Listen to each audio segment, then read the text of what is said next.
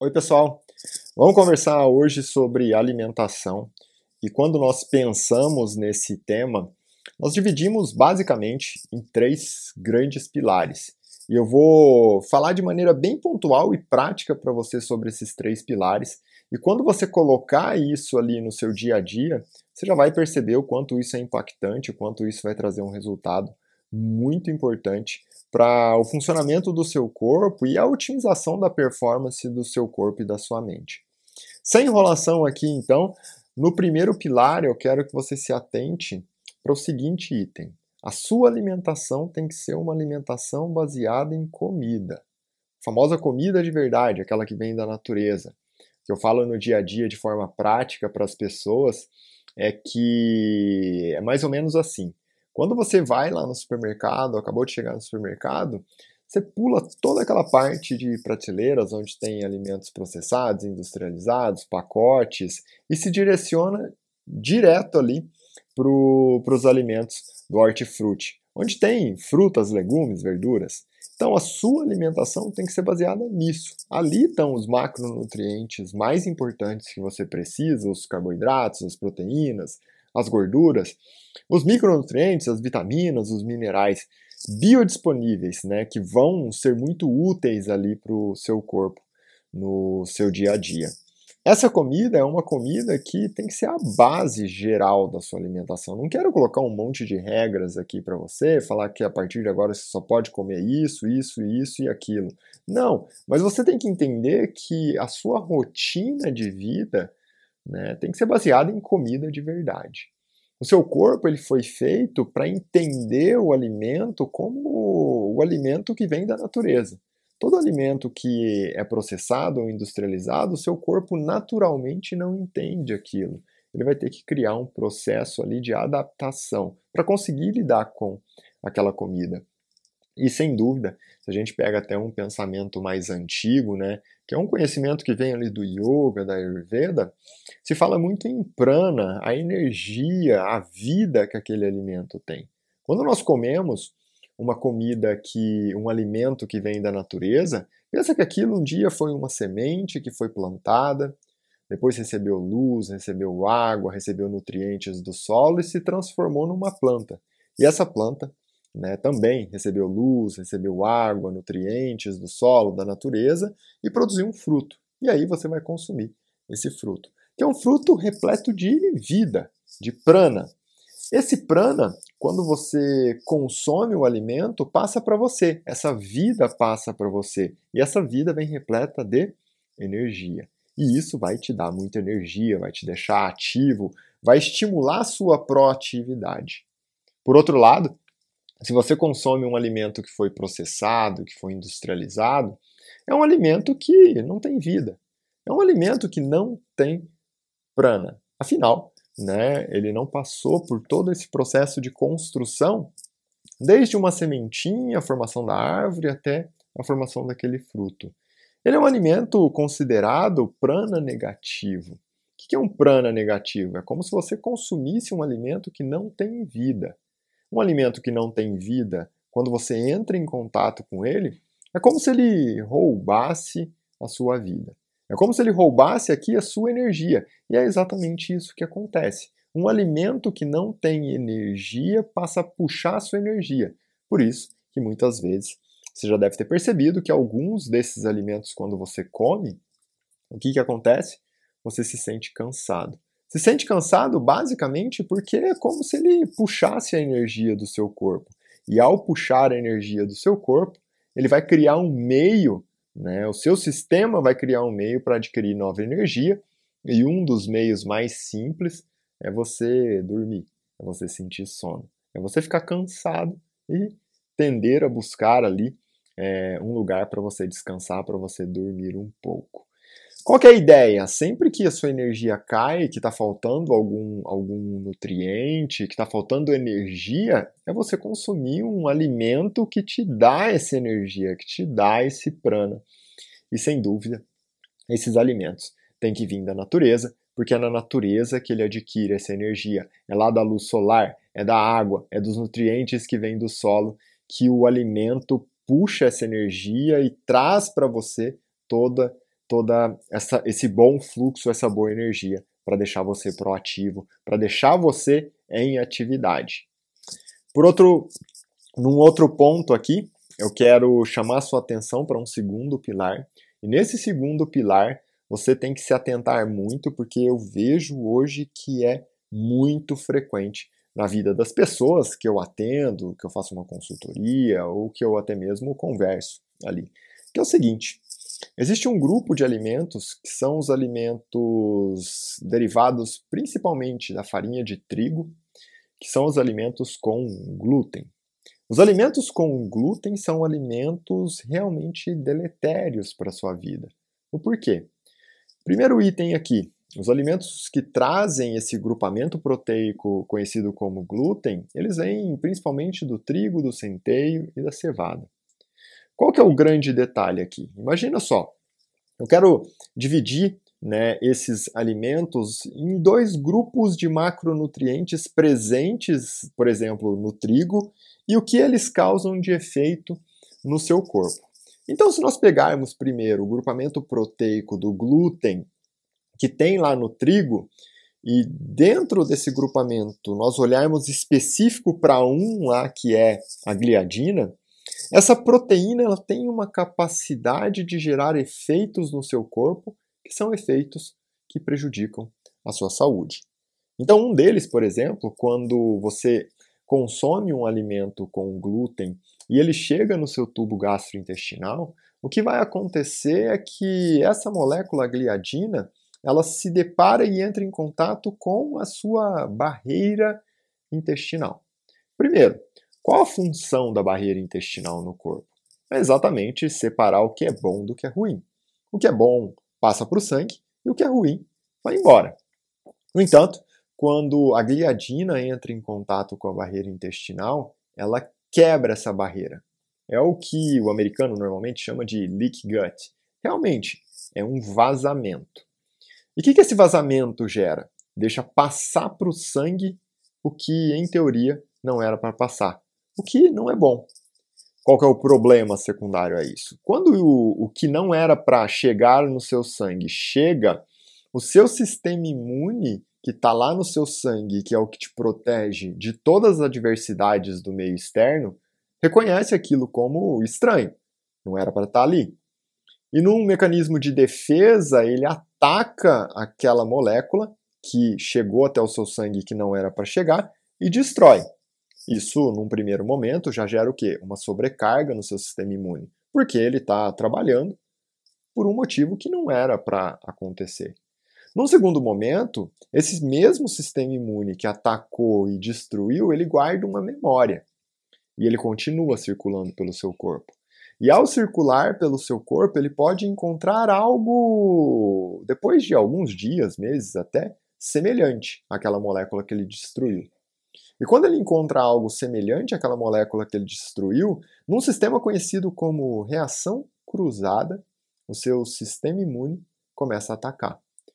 Qual é o grande problema? Esse algo semelhante que o seu sistema imune encontrou e que ele começa a atacar num sistema de reação cruzada é você. Ou seja, essa é a base da grande maioria das doenças autoimunes. Então, se ele começa a atacar a sua pele, é uma dermatite. Se ele começa a atacar a sua tireoide, é uma tireoidite autoimune de Hashimoto. Se ele começa a atacar o seu cabelo, pode ser uma alopecia. Se ele começa a atacar a sua articulação, é uma artrite. E assim por diante. É uma inflamação secundária ao ataque do seu sistema imune. Qual que é a causa raiz, a causa base de todo esse processo? O vazamento, a quebra das barreiras intestinal. Então aqui, sem dúvida, nós devemos ponderar muito o consumo de alimentos com glúten. E sem dúvida, algo que eu também quero falar um pouco aqui a respeito dos alimentos que possuem glúten é que o glúten é o grupamento proteico, é o macronutriente proteico, como nós falamos já. Mas existe uma parte que seria o carboidrato que vem junto com esse, essa molécula proteica, que é o carboidrato presente lá no trigo. Esse carboidrato, quando ele entra em contato no seu corpo, ele tem uma transformação muito rápida em glicose no seu sangue. Qual que é o problema né, desse pico de glicose que o carboidrato presente no trigo causa no seu sangue? Ele é secundário primeiro a uma molécula conhecida como amilopectina. E essa conversão em glicose no seu sangue, ela é tão potente quanto a de um açúcar extremamente refinado. E quando esse aumento de glicose acontece, o seu corpo, no mecanismo de defesa, ele tem que tirar esse excesso de glicose da corrente sanguínea e jogar para o interior das células. Quem é o hormônio responsável por isso? É a insulina. Aquela molécula produzida no seu pâncreas que tem exatamente essa função. No entanto, quando a insulina ela caminha num funcionamento harmônico do seu corpo, ela mantém um nível baixo. E outra, ela não faz picos. Já quando você consome a amilopectina que caminha junto com o glúten, você tem um pico de glicose. Consequentemente, você vai ter um pico de insulina. E esse pico de insulina gera dois efeitos no seu corpo, dois grupos de efeitos no seu corpo. Um efeito mais agudo, momentâneo, que é o quê?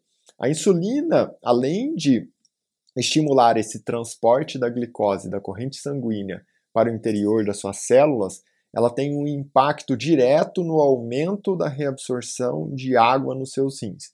Então, você vai começar a reter líquido. Outra coisa, ela estimula a reabsorção de sódio nos seus rins. E todo sódio que é estimulado a ser reabsorvido nos nossos rins traz água junto. Um terceiro fato precoce que acontece secundário ao pico de insulina, ela estimula a formação de polímeros de glicose. O que é polímero de glicose? São várias moléculas de glicose ligadas umas às outras. Então é glicose, mais glicose, mais glicose, mais glicose, mais glicose. Como é o nome disso? Desse polímero de glicose? Glicogênio. O excesso de glicogênio acumulado no corpo, principalmente em músculos e fígado, para cada grama de glicogênio você arrasta, né, o que? Em torno de 3 gramas de água. Então pensa só, se você num fim de semana comeu uma pizza em que a massa é de farinha de trigo, o que, que vai acontecer com esse excesso e esse estímulo, esses picos de glicose no seu corpo? Picos de insulina. E esses picos de insulina vão estimular todas essas vias que eu acabei de descrever. Se nós pegarmos ali, se você acumula em torno de 500 gramas é, de glicogênio, se para cada grama de glicogênio eu vou arrastar em torno de 3 gramas de água, já são 1.500 gramas de água mais os 500 gramas de glicogênio. Só aí nós temos 2 quilogramas. Fora o que o pico de insulina vai estimular de reabsorção de água nos seus rins e ainda de sódio que vai arrastar água. O famoso 3, 3,5 kg que você ganha né, secundário a um acúmulo de líquido quando você sobe na balança ali no outro dia. Sem dúvidas, esse é um efeito inicial. É um efeito que vai acontecer, como eu disse, comer a pizza no fim de semana é o efeito da balança na segunda-feira. Mas não existe só esse efeito agudo. A pessoa que consome isso com frequência, isso diariamente acontece no corpo. E no longo prazo, esse pico de insulina não só vai entrar em todas essas vias, ele começa num próximo momento estimular as células de gordura.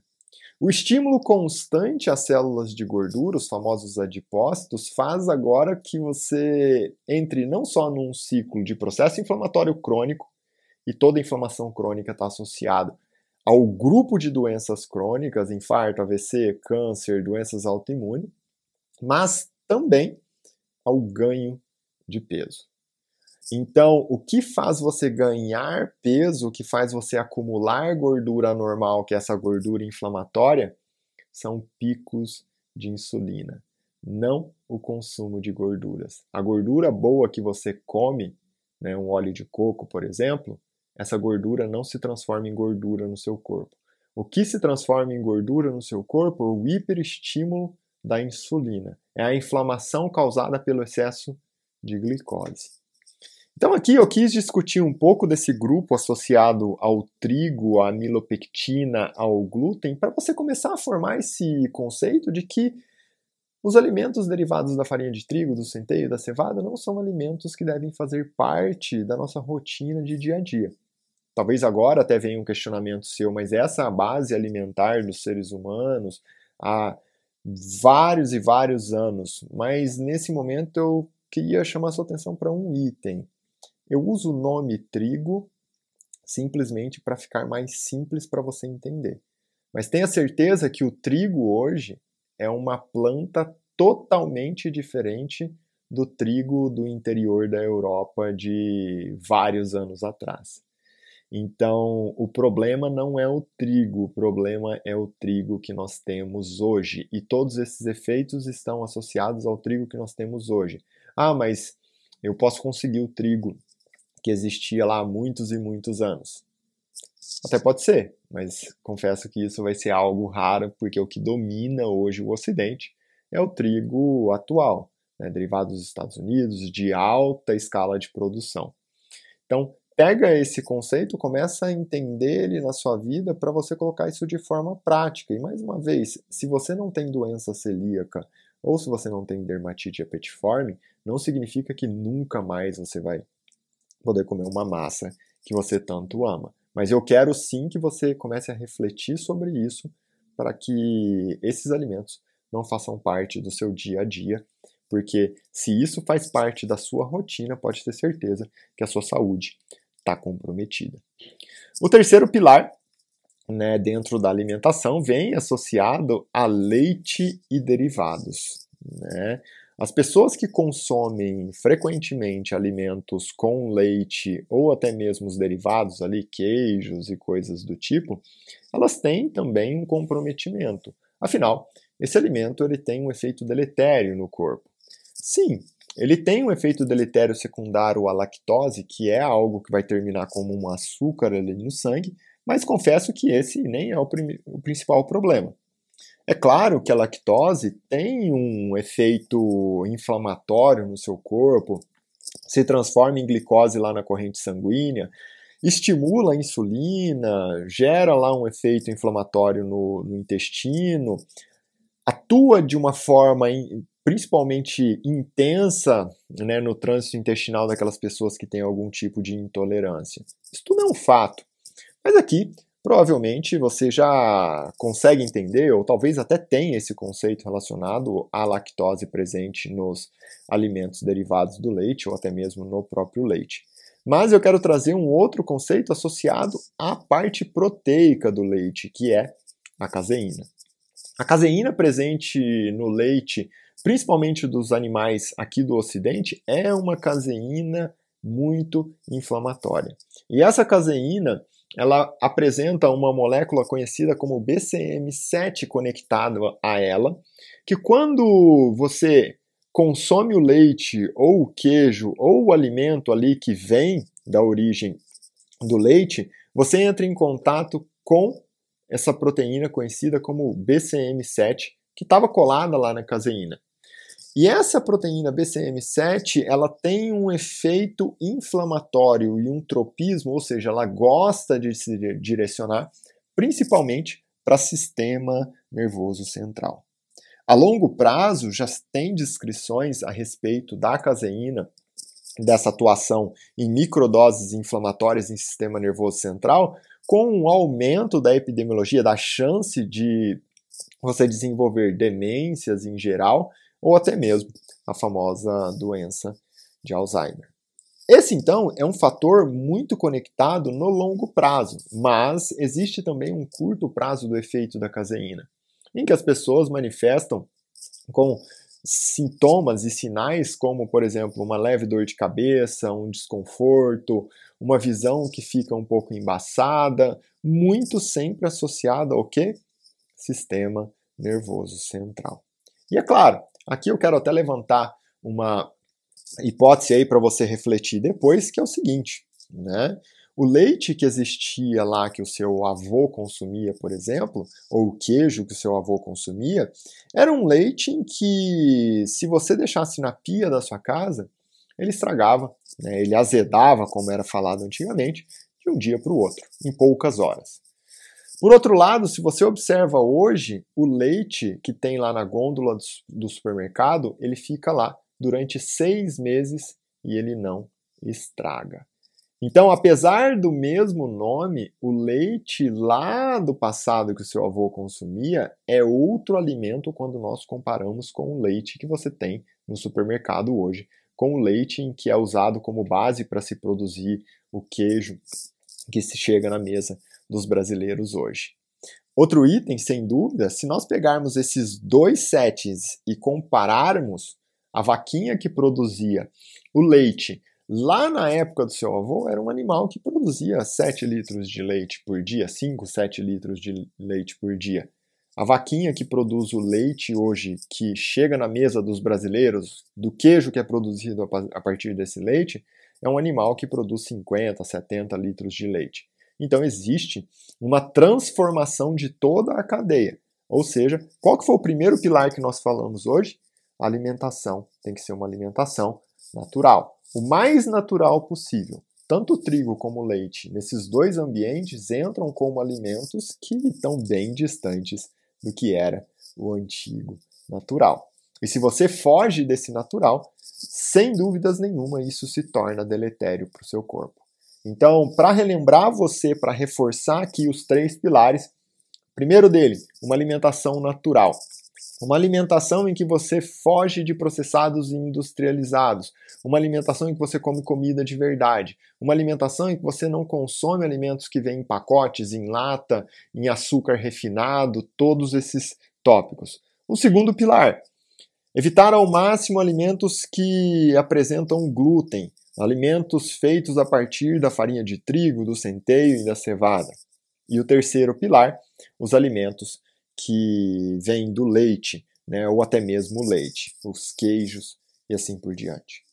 Se você seguir esses três princípios, você vai ver que a sua saúde vai transformar. E aqui eu até discuti alguns itens de maneira mais profunda, como a insulina, a glicose, né, a glicose que vem do, do açúcar, a glicose que vem da milopectina, o quanto isso gera impacto no seu corpo. E sem dúvida nenhuma, se a sua alimentação passar a seguir esses princípios na maior parte do tempo, o funcionamento do seu corpo vai mudar e, sem dúvidas, a sua performance vai se transformar no dia a dia também, tanto do ponto de vista de funcionamento do seu corpo quanto da sua mente. Pega tudo isso daí, pessoal, começa a colocar em prática no seu dia a dia, depois deixa até a gente saber também, comenta, envia esse podcast para quem você sabe que vai é, usar todo esse conhecimento. Um abraço aí para todos vocês e até a próxima.